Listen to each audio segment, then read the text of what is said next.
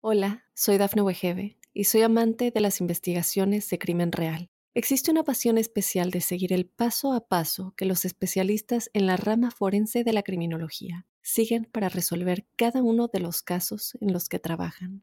Si tú, como yo, eres una de las personas que encuentran fascinante escuchar este tipo de investigaciones, te invito a escuchar el podcast Trazos Criminales con la experta en perfilación criminal, Laura Quiñones Orquiza, en tu plataforma de audio favorita.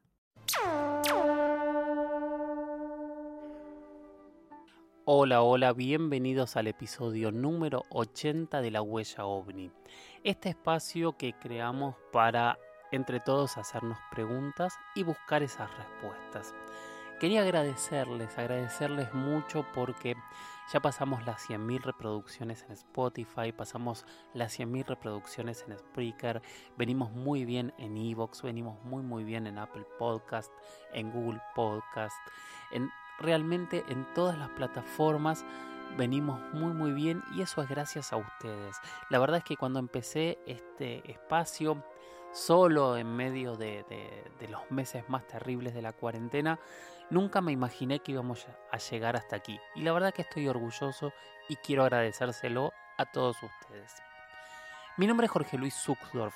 Me encuentran en redes, en Instagram soy arroba Jorge Luis S oficial, en Twitter soy arroba Jorge Luis S-77 y ahí espero preguntas, dudas, comentarios, todo lo que quieran que hablemos en este espacio. Que como bien les estoy respondiendo a cada uno de los que me escribe, ya tengo preparado hasta el episodio 100 de la huella ovni, así que todas las preguntas que van llegando van a ir incorporándose después de este episodio. Pero les pido que por favor sigan enviando esas preguntas, me sigan enviando audios con sus eh, experiencias personales que quieran compartir, porque recuerden que este espacio, en este espacio mejor dicho, eh, ustedes son la columna vertebral, la carne, el, todo de este programa. Sin sus dudas, sin sus preguntas, sin sus planteos, no hay podcast, no hay programa, no hay espacio. Así que por favor los invito a seguir participando. Si esos audios o alguna de esas preguntas son más largas, también pueden usar mi mail, que es las historias de George, las historias de George, arroba gmail.com. Bueno, también recuerden, última cosa, utilizar el hashtag numeral la huella.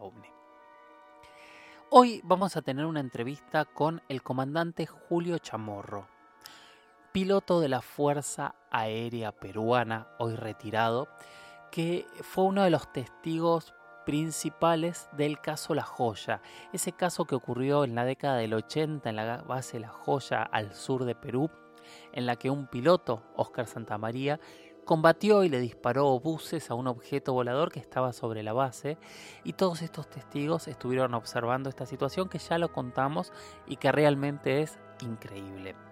Además de eso, Julio después fue el fundador de la OIFA, la Oficina de Investigación del Fenómeno Aéreo Anómalo de Perú, una de las primeras en, oficializarse de manera pública y ha investigado muchísimos, muchísimos casos. Este señor tiene tanto, tanto para contar y es tan interesante como lo cuenta que tanto este episodio como el siguiente va a ser dedicado a una entrevista muy, muy larga con él.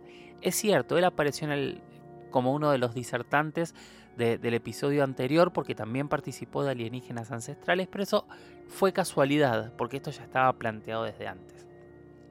También sé que les prometí contar mi experiencia en alienígenas ancestrales, porque también soy uno de los entrevistados. Por primera vez eh, aparezco eh, en pantalla en History, que fue un honor muy grande y una experiencia totalmente distinta a lo que yo estoy acostumbrado. Pero bueno, Así que les propongo eh, sentarse y escuchar esta entrevista que no tiene desperdicios y yo les prometo que en dos episodios cuento mi experiencia o mis opiniones sobre alienígenas ancestrales y estos temas, aunque también yo sé que lo vengo hablando muchísimo, muchísimo en este espacio. Bueno, basta de dar vueltas y empecemos con el episodio 80 de La Huella OVNI y la primera parte de la entrevista con Julio Chamorro. Y hoy estamos con una persona que realmente aprecio primero y admiro muchísimo, que es Julio Chamorro. Me encantaría, Julio, que te presentes vos, que nos cuentes quién sos eh, y, cuál es tu trayectoria. Hola Jorge, gracias por la presentación. Eh, bueno, yo soy el comandante de la Fuerza Aérea del Perú, Julio César Chamorro Flores. Eh, dentro de la institución Mm, yo tenía la especialidad de defensa aérea y tenía como calificación especial el ser navegante aéreo. Eh, dentro de mi especialidad me desarrollé en lo que es director de interceptación y radarista, ¿no? O radarista y director de interceptación.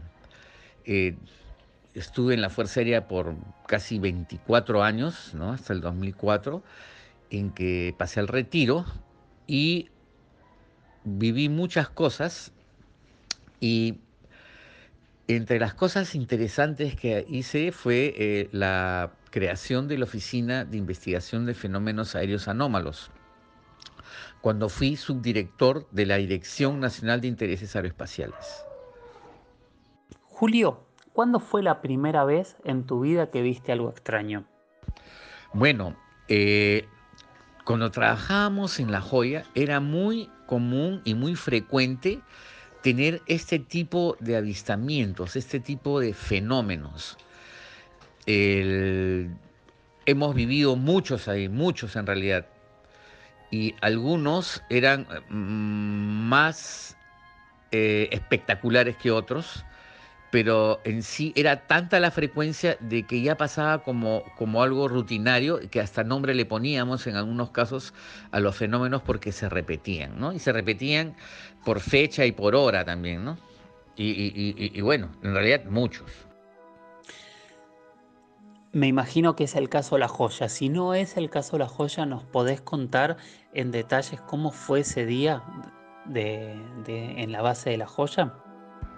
Mira, el tema, te refieres a lo que pasó en abril con la participación del Sukhoi y de Oscar Santamaría.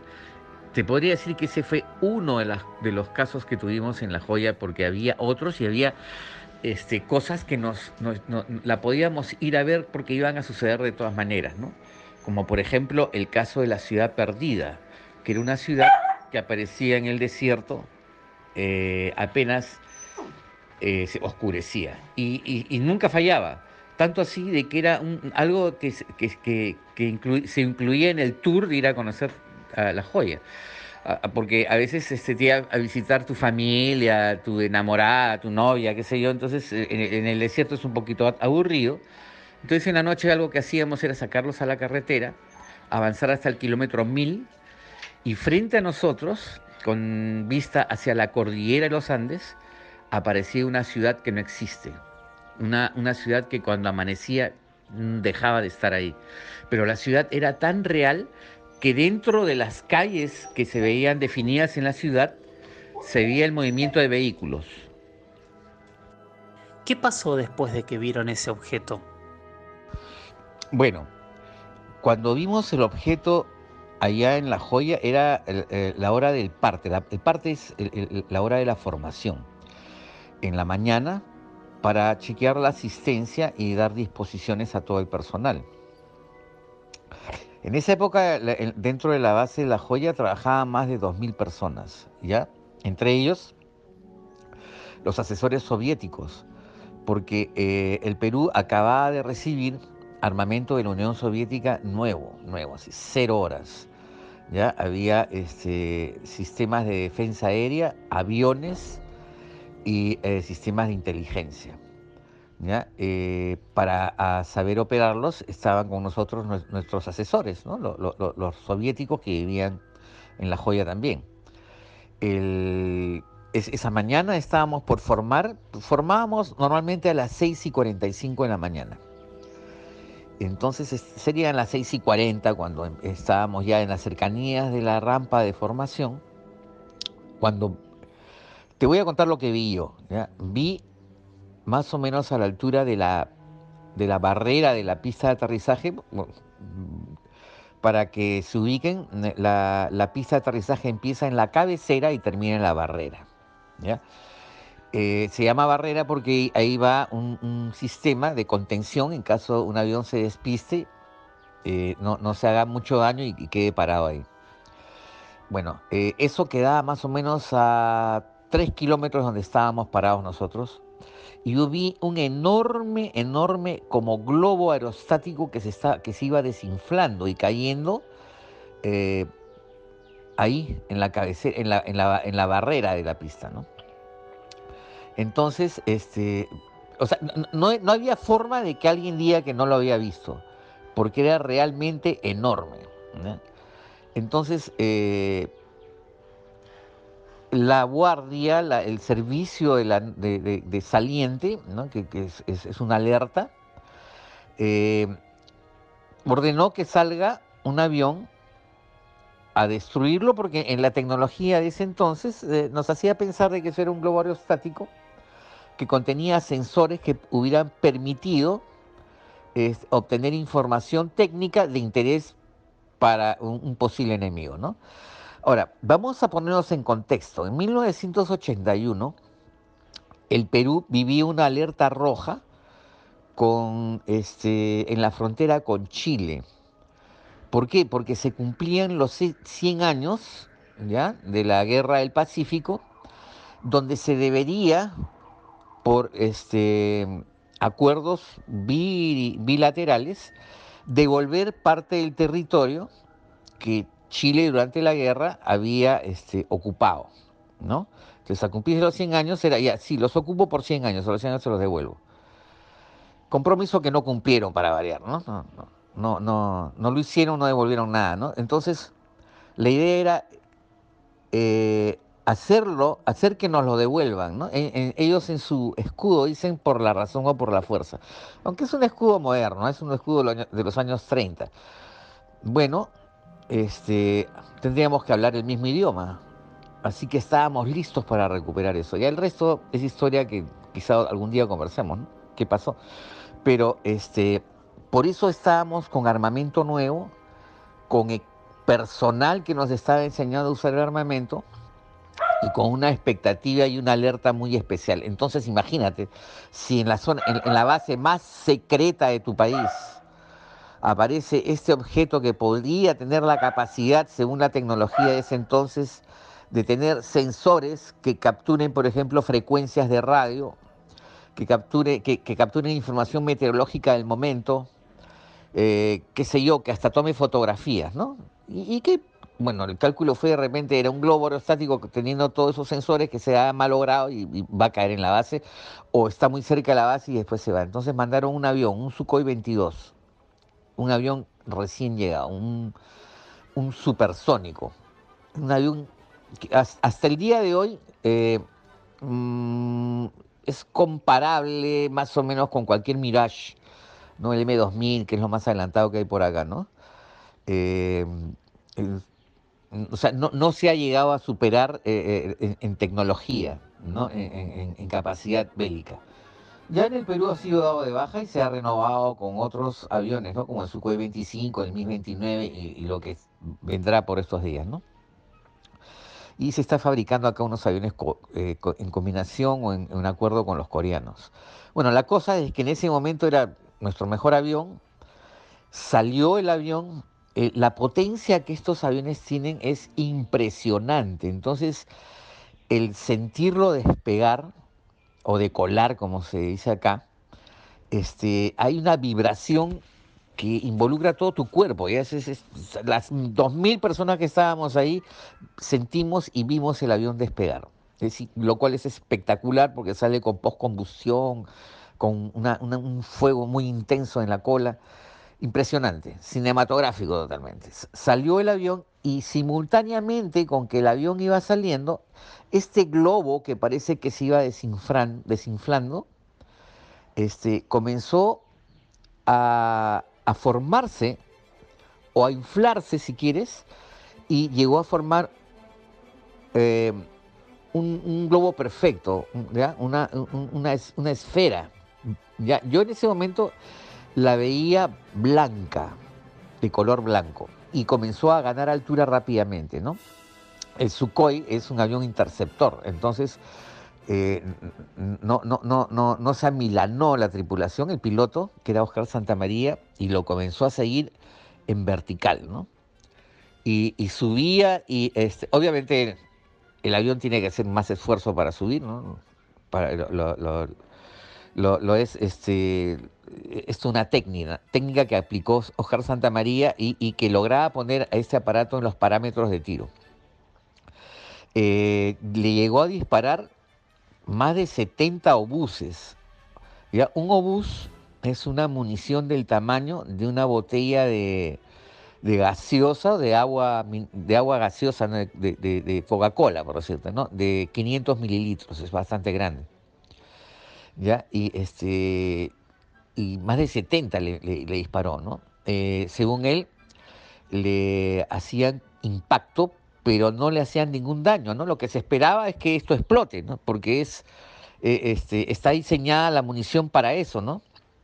En, una ráfaga de 5 salen varias, varios tipos de, munición, ¿no? Una trazadora, una perforante, una explosiva, una incendiaria y una trazadora más al final, ¿no? La, cosa es que le hacían impacto y, era como si a un plato de gelatina le pongas un alfiler. ¿Qué le pasa a la gelatina? Absolutamente nada. ¿no? El alfiler se pasa de frente, vuelve a salir si quiere por el otro lado.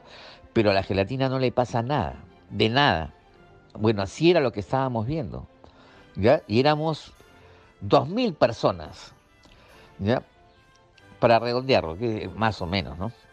Entonces, el, tema es de que esto sucedió por más de 40 minutos. O sea, no, no era que algo no era algo que estaba este, sucediendo y que si te lo perdiste te, te tenían que contar, no, porque en 40 minutos lo podías ver no una sino varias veces, ¿no? Y ver la evolución y entrar al avión en parámetros de tiro, descolgarse, dispararle, volver a, a, salir.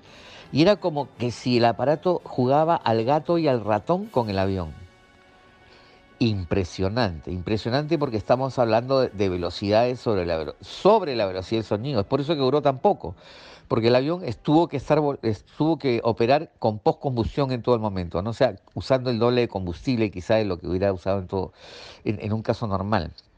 Ellos se, alejaron hacia la costa y en un momento en que ya cercano a los 50.000 pies, eh, piloto no estaba equipado para seguir ascendiendo, así que tenía que, y ya había consumido gran parte del, combustible, y el avión le estaba avisando que estaba en bajo nivel, y por esas consideraciones tenía que retornar.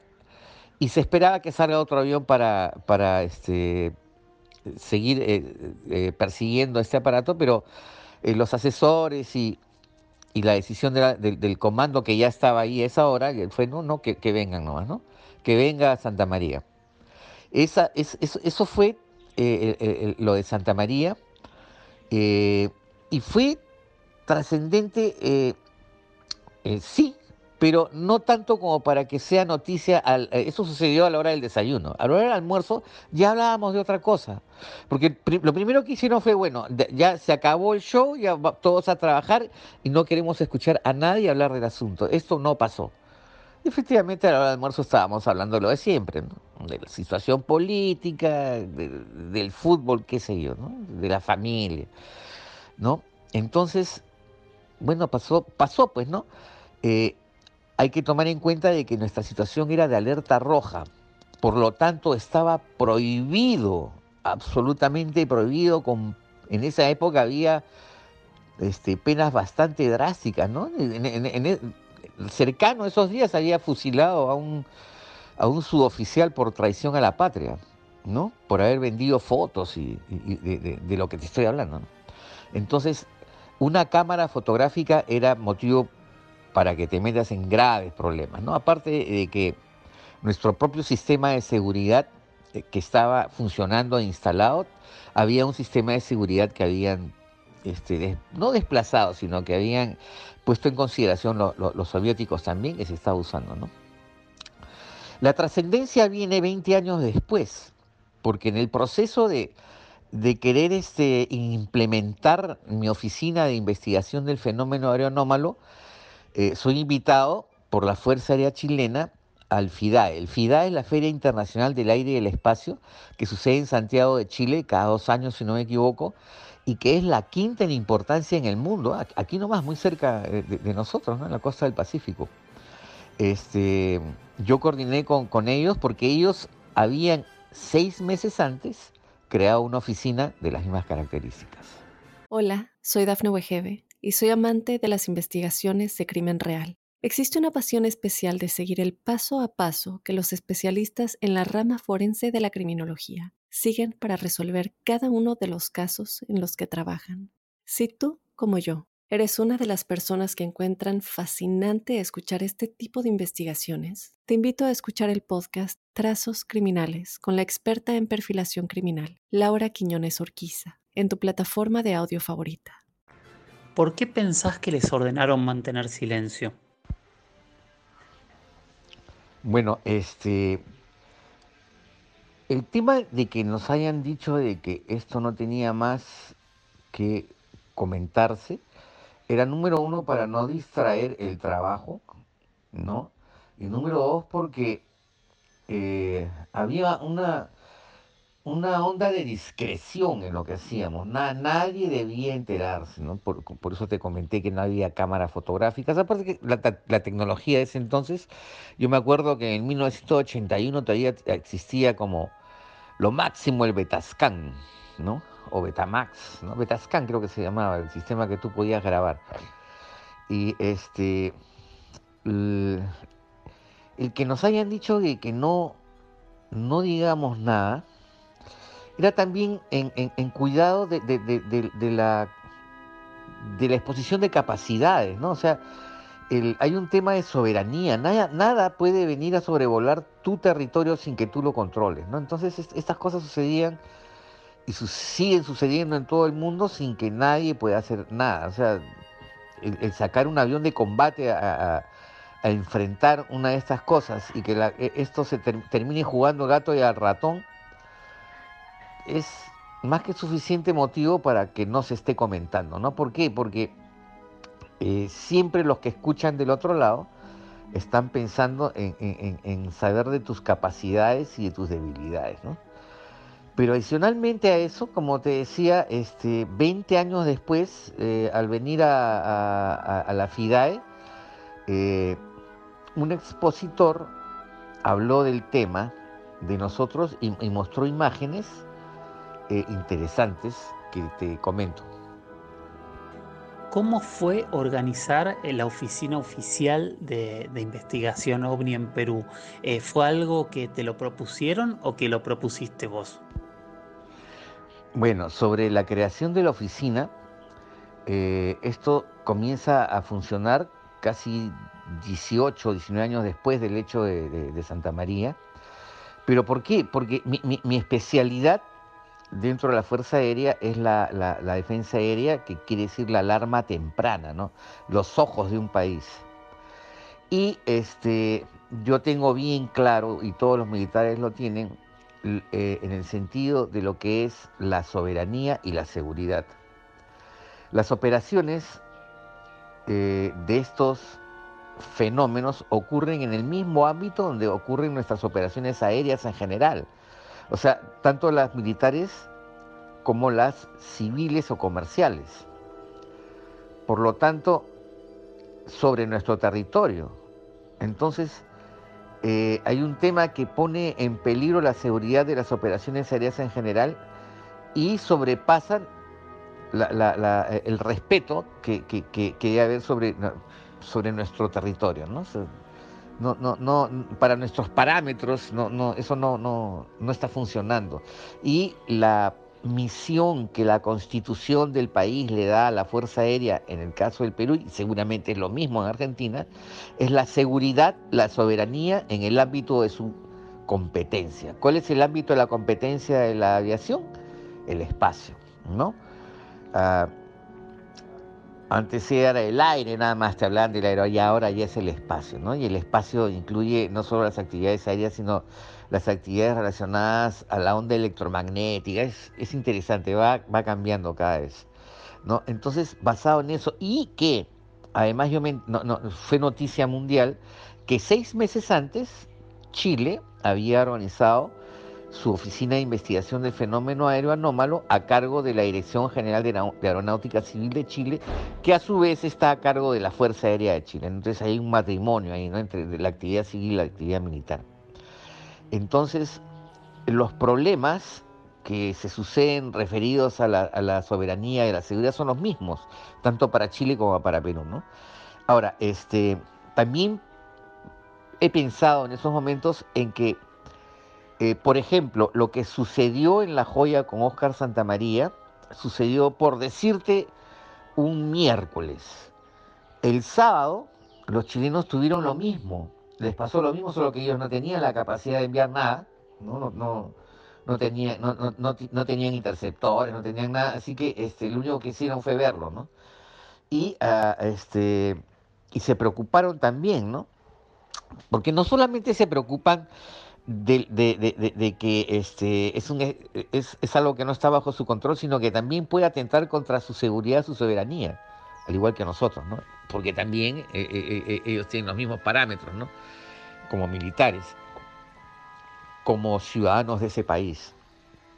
Entonces, la razón de organizar la oficina para mí fue el igualar una capacidad que ya tenía este, Chile, ¿no? Eh, y también la de investigar. O sea, fue, fue, un impulso interno. A mí nadie me dijo que lo haga. Nadie me dijo que lo haga. Lo único que hice fue conseguir el apoyo y gracias a Dios me lo dieron eh, los, mis, jefes de ese momento, ¿no? los, que eran los generales de ese entonces. Y se reforzó con el, tema de que cuando yo fui a, FIDAE hubo un, congreso internacional del tema OVNI y uno de los expositores, que era un norteamericano, expuso eh, en el PowerPoint que puso en la pantalla, eh, mostró documentos de, de una organización interna del gobierno de los Estados Unidos, ¿no? donde explicaba con lujo de detalles el evento de La Joya, con mucho más información de la que yo recordaba. Veinte años después yo no me acordaba el número de cola del avión, no, no, no, no, no tenía información del, combustible consumido, ni la munición consumida, el tiempo de vuelo real. Ellos tenían todo, hasta qué cosa desayunó Santa María esta mañana. ¿Ya? ¿Ya? Y, lo pusieron en, un documento que ya había sido descali, descalificado, o sea que ya era liberado. Obviamente el documento, cuando nos mostraron la foto en el del PowerPoint, tenía unos este, uh, reglones eh, eh, manchados, ¿no? cubiertos, que con información de ellos. Entonces, aquí este, hay dos cosas interesantes. ¿Cómo así Estados Unidos tenía esa información si se supone que no les interesa el tema ovni, no lo investigan. Y número dos, ¿por qué la tenían? Si nosotros aquí habíamos desplegado un sistema de seguridad eh, infranqueable, ¿no? o sea, eh, algo que no podía nadie superar, y era peruano, y era eh, soviético, y teníamos todo, y ellos tenían información que se supone que ni siquiera nosotros habíamos comentado entre nosotros, ¿no? E, eso ayudó bastante a que, a ver, oye, este, necesitamos una oficina así, ¿no? mira, mira, mira quiénes se interesan y cómo consiguen la información, ¿no? Eh, y, adicionalmente a eso se, unió el, tema en que en esos días también hubo actividad que nadie podía explicar y que sucedió sobre nuestro territorio. Entonces, eh, la motivación para hacer la oficina y la motivación para que la, superioridad me apoye estuvo eh, eh, reforzada en esos días. ¿no? ¿Cuáles son los casos más increíbles que estudiaron desde la oficina? Bueno, sobre casos interesantes, lo más interesante era la aceptación y el, el, apoyo que recibimos de la ciudadanía y de la prensa también, ¿ya?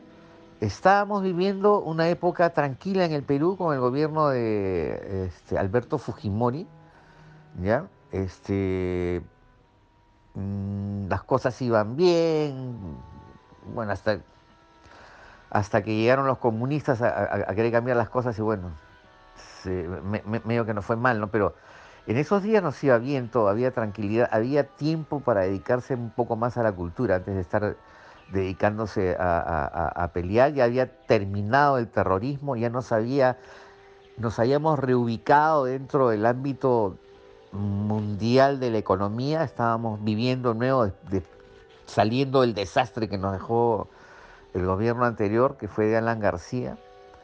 Estábamos, este, e, e, se habían dado las condiciones para que e, se acepte un proyecto de estos, ¿no? Pero el, el, tema es de que la ciudadanía se, se alegró, se, se, puso eh, hasta, orgulloso de, de, tener esta oficina. Mira, eh, la prensa nos dio una cobertura y que fue a nivel internacional. ¿eh? Y este, abrimos unos call centers donde la gente llamaba y recibíamos, te puedo decir que por lo menos diariamente, 10 llamadas que podríamos considerar serias, porque también había gente con necesidad de contar historias que le habían a su vez contado a ellos, ¿no? Pero cosas interesantes, por ejemplo, hubo este un, tema eh, relacionado a una comunidad en la selva que tenía un representante político, ¿ya? Y, y el tema es que esta comunidad eh, entre las cosas que hacían para vivir era la cacería. Ellos vivían mucho de, la carne de monte, la carne que, se caza. Entonces tenían como sus cotos de caza, pero en la selva este, hay, abundancia de eso. ¿no? Pero ellos tenían un sitio favorito, digamos. Pero una noche ellos vieron que este, ese sitio que ellos, eh, eh, lejano a donde vivían, ¿no? o sea, su aldea o, barrio o pueblo estaba aquí y, este coto de casa estaba a 15 kilómetros, 20 kilómetros donde estaban ellos. Pero en la selva todo es plano, así que eh, lo que pasó fue que ellos vieron una noche que este, se iluminaba y venía acompañado e, esta luminosidad de un sonido extraño, ¿no? Bueno, ellos, este, aquí en el Perú hay mucha afición, o, no afición, a ver, es, este, eh, vivimos una cosmovisión distinta, ¿ya? O sea, nosotros no estamos, los peruanos y, sobre todo los, nativos realmente del Perú, eh, tienen un feeling, un sentimiento de, correlación, de coexistencia con el universo. Entonces, este, tipo de fenómenos que son extraños para, para nosotros, ellos tienen una explicación casi siempre mágica, ¿no? Pero que no les preocupa, no los asusta, no, no, no los hace temer. Tanto así que a los dos días o al día siguiente, después de haber visto esas luces que te comenté, fueron a realizar sus actividades de casa que son tribales, o sea, e, e, ellos no van solos, no, no van dos, tres, va, va un grupo de 12, 20, 30, 40 personas, ¿no? O varios grupos que al final suman 40 personas.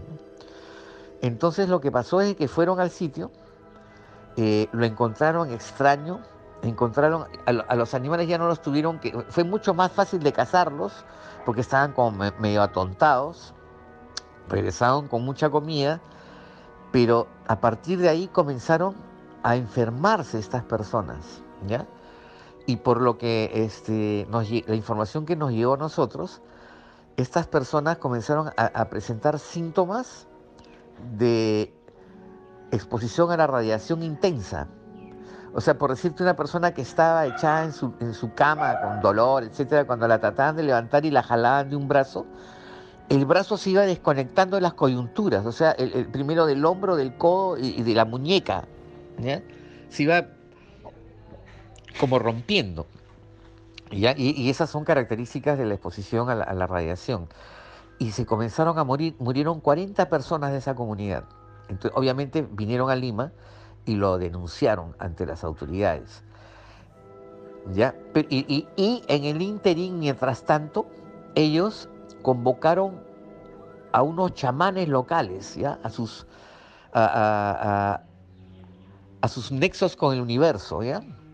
Y este, a través de, de, rituales, uno de los chamanes que seguramente, no sé, pues no que habrán hecho ayahuasca, San Pedro, algo así, eh, llegó a visualizar eh, en ese sitio una nave que bajaba, eh, personas que hacían un tipo de trabajo ahí, y este, para hacer ese trabajo venía acompañado eh, este estruendo y, luz que, ellos vieron, ¿no?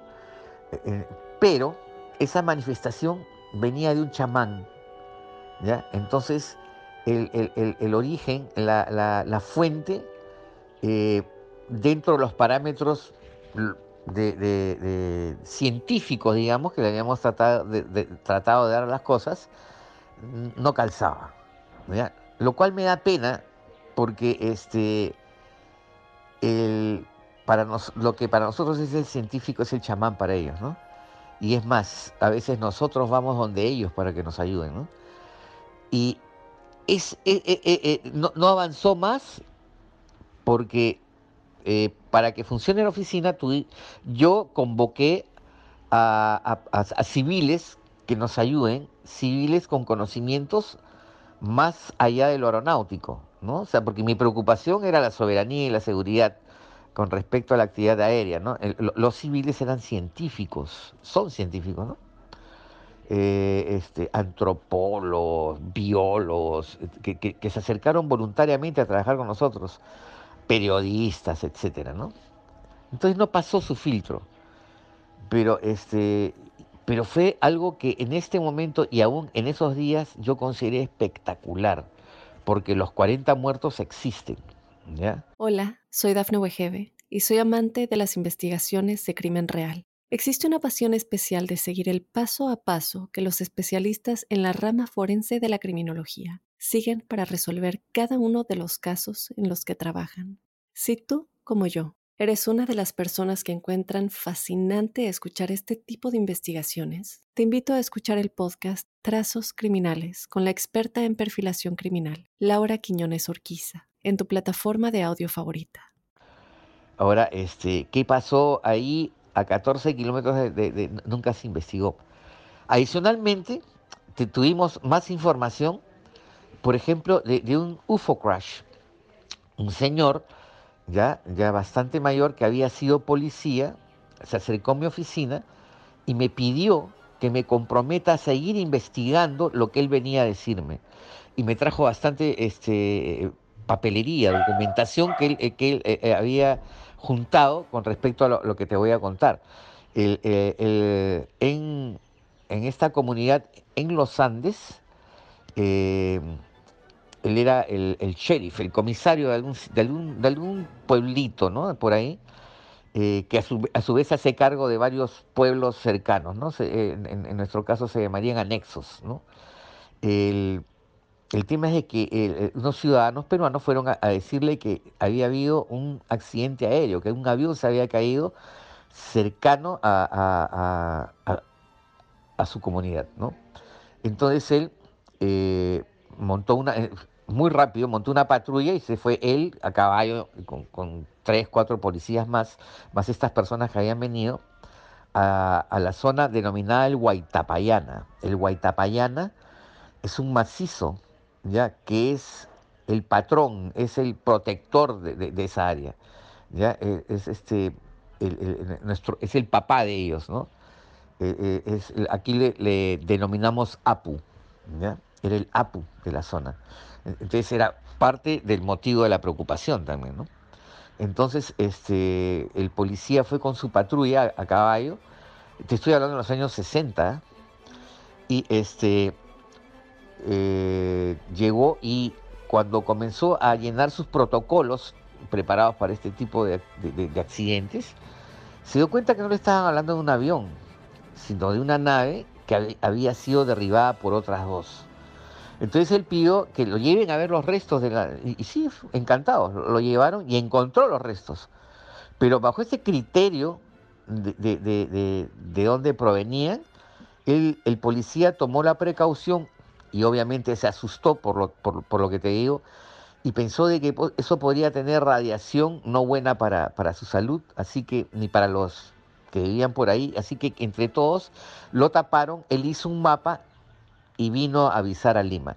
Es una historia más larga, pero tú me has preguntado qué cosa me llamó la atención, qué considero yo muy interesante. Van dos cosas de las muchas otras que, de las que te podría hablar, ¿no? Perú es un país con una historia milenaria asombrosa, maravillosa, y hay mucha cuestión eh, vinculada al misterio. ¿Cuál es tu conclusión con las culturas antiguas eh, y, los objetos voladores no identificados? Mira, qué, bonita pregunta esa, ¿no? De, ¿Cuál es la relación del Perú de hoy, de los antiguos peruanos y el fenómeno? Yo creo que hay mucha interacción, ¿ya? Para empezar, sí, eh, aquí en el Perú este, hay mucha magia, mucha magia. Eh, tú, en las veces que has estado en Lima, habrás visto de que tú caminas por entre las casas y entre las casas encuentras en Lima ruinas pre-incas o incas, porque Lima se construyó encima de, un asentamiento este, incaico en, en la época que llegaron los españoles, pero que a su vez tenía una historia anterior, ¿no? O sea, eh, hay asentamientos de antes de los incas. Y el, el, imperio en su mejor momento llegó a tener entre 6 y 8 millones de habitantes, ¿no? Para un extenso territorio, muy, muy extenso territorio. ¿No? Entonces aquí no, era como hoy que si tú este, dejabas de vivir en un sitio lo, lo quieres vender, ¿no? En esa época ni, ni, la existía, entonces simplemente cuando les dejaba de servir una locación la abandonaban y hacían otra, ¿no? y, punto. Bueno, Lima está llena de eso. Y, donde ellos vivían, ellos vivían basados en, su, relación cósmica. O sea, e, ellos vivían e, este, relacionados a la astronomía, a la magia, a, su fe, a, sus propios dioses, ¿no? Pero, ¿quiénes eran esos dioses? Ahí es donde entra la, capacidad de, especular y dudar un poquito, ¿no? si me entiendes. Entonces, eh, aquí tú, tú caminas en, el Perú y todo, cada piedra tiene una historia que contarte, ¿no? Este, últimamente han encontrado unas momias que tienen tres dedos nada más. Y lamentablemente hay cerebros chiquitos, pues, ¿no? Entonces hay gente que se opone a la investigación seria del evento, de, este, de, este, de este hallazgo, simplemente porque no fue él el que lo halló, sino que fue otro. Entonces, por lo tanto, si fue otro ya es malo. Aquí tenemos varios de ese, tipo de personas que no suman. Normalmente son impresentables, pero hay un montón. Pero también, felizmente, hay gente que sí se interesa en sacar adelante la investigación y lo están haciendo con sus propios medios y con muy poco apoyo del Estado y posiblemente nulo, más bien con trabas. ¿ya? Pero sí hay gente que, está investigando específicamente el tema de, los tridáctilos. Y así también con, el tema de, los avistamientos que han sido registrados por la Fuerza Aérea, estas personas que te comento eh, este, hacen lo imposible por eh, em, desvirtuar, satanizar estos eventos. Eh, no porque tengan la convicción de que sean ciertos o falsos, sino porque necesitan el alter ego, algo que los haga existir. Sin oscuridad no hay luz y sin luz no hay oscuridad.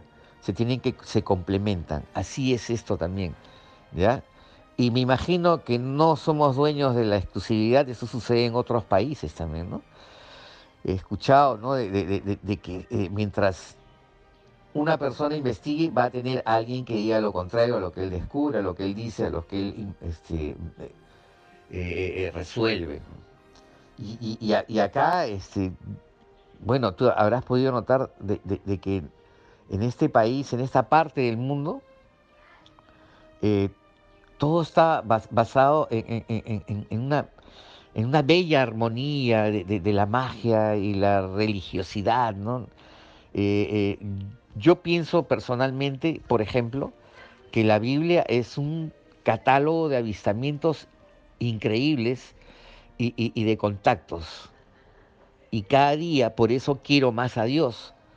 ¿Ya? Me, impresiona mucho el, momento en que este, Jesús le dice a sus apóstoles, oye, este no, es, este, este no es el reino de mi papá, este es uno de los reinos de mi padre. ¿No? O sea, tampoco se, se, dé mucha cuerda porque este es uno de los reinos de mi padre nada más, ¿no? hay, hay, muchos más como este y no son de acá. Entonces, este, sí, hay una parte dentro de la razón de investigar este fenómeno que va más allá de la seguridad y la soberanía y que es la magia, que es nuestros orígenes y que seguramente tú también compartes conmigo. Muchísimas gracias por haber llegado hasta aquí. Espero que esta primera parte de la entrevista con Julio les haya parecido tan interesante como a mí cuando tuve la charla.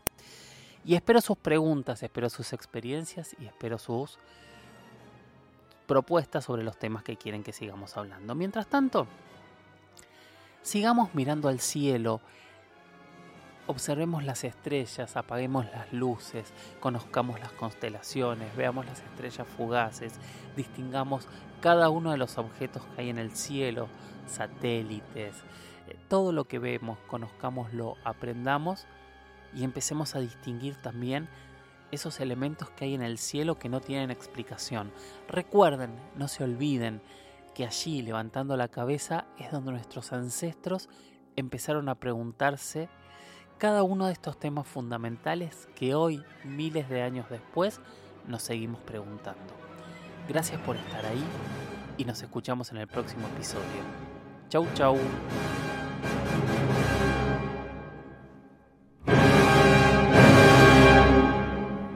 Hola, soy Dafne Wegebe y soy amante de las investigaciones de crimen real. Existe una pasión especial de seguir el paso a paso que los especialistas en la rama forense de la criminología siguen para resolver cada uno de los casos en los que trabajan.